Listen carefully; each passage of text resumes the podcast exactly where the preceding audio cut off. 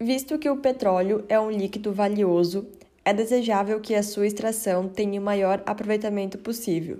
Porém, como ele é um óleo viscoso e apenas uma pequena parte consegue ser retirada na prática, a outra maior parte do óleo acaba ficando aderida às rochas laterais do poço na hora da extração.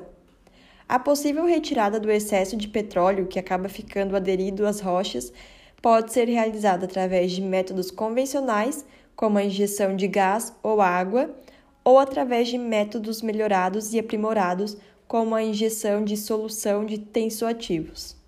Esses fluidos, eles são injetados nos reservatórios através de uma ação mecânica, com a finalidade de deslocar o óleo em direção à coluna de perfuração. Nos métodos convencionais, pode-se utilizar a água ou gás natural para a retirada do petróleo que ficou aderido às rochas.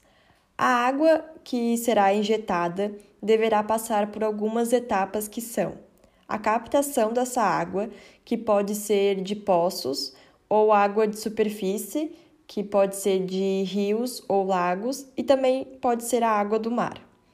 O tratamento desta água que foi captada, a injeção é, da água já captada no reservatório e, por último, o tratamento e descarte da água produzida ao final de todo o processo da retirada do petróleo. Como ocorre então a extração no método convencional? O líquido injetado, que pode ser a água ou gás, como eu já disse anteriormente, ele vai empurrar o óleo em direção à coluna de perfuração e, ao mesmo tempo, ele vai ocupando o espaço deixado pelo óleo à medida que ele vai saindo.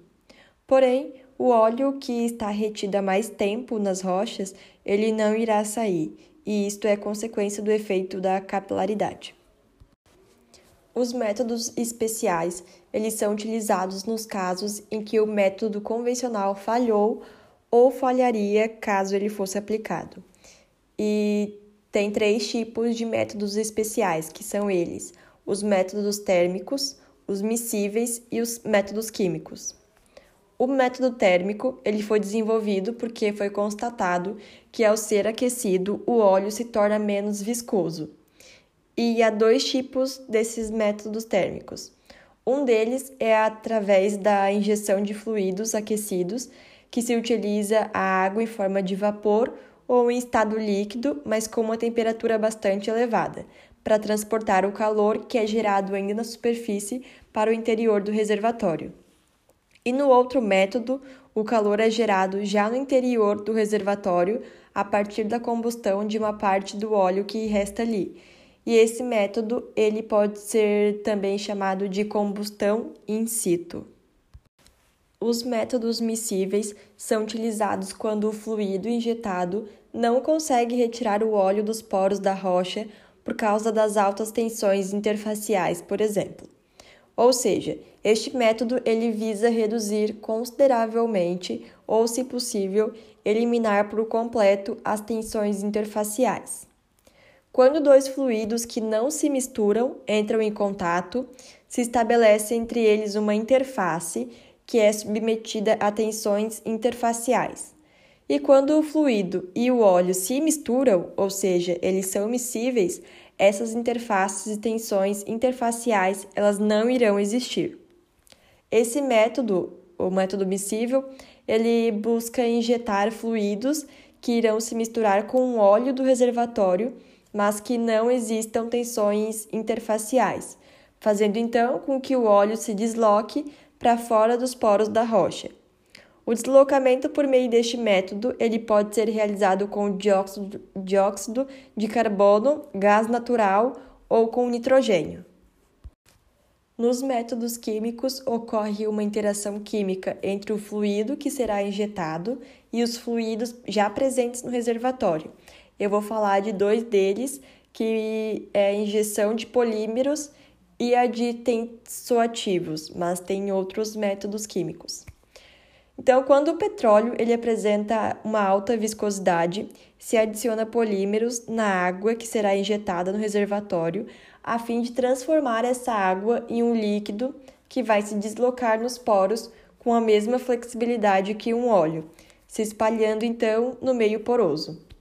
E se adicionarmos alguma substância tensoativa ou surfactante, como pode ser chamado também, na água ser injetada, irá ocorrer o mesmo que ocorre no método miscível, porque esse surfactante tem como finalidade reduzir as tensões interfaciais entre a água e o óleo, fazendo com que aumente a eficácia do deslocamento da água.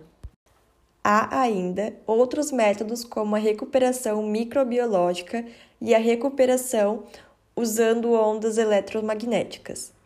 A recuperação microbiológica se dá a partir do uso de microorganismos distintos que necessitam ser escolhidos de forma adequada para que no interior do reservatório eles possam produzir uma série de substâncias que irão causar diferentes efeitos, podendo aumentar a produção do petróleo. E já a recuperação utilizando ondas eletromagnéticas acontece quando o reservatório é aquecido por meio dessas ondas e campos elétricos geradas pela aplicação de uma diferença de potencial entre os reservatórios do campo. Como em qualquer processo, estes possuem vantagens e desvantagens. Os métodos convencionais, por exemplo, eles possuem um custo operacional baixo em relação aos demais se tornando vantajoso, mas ele tem como desvantagem a baixa eficiência de deslocamento do líquido injetado quando o mesmo não consegue retirar o óleo dos poros da rocha por causa das altas tensões interfaciais. E os métodos químicos, mais especificamente a injeção de tensoativos, só são vantajosos porque eles vão diminuir as tensões interfaciais entre a água e o óleo, como eu já disse anteriormente. Porém, eles, além de possuírem um custo elevado, eles não são tolerantes à alta salinidade e à alta temperatura, o que faz dele, então, ser um método desvantajoso.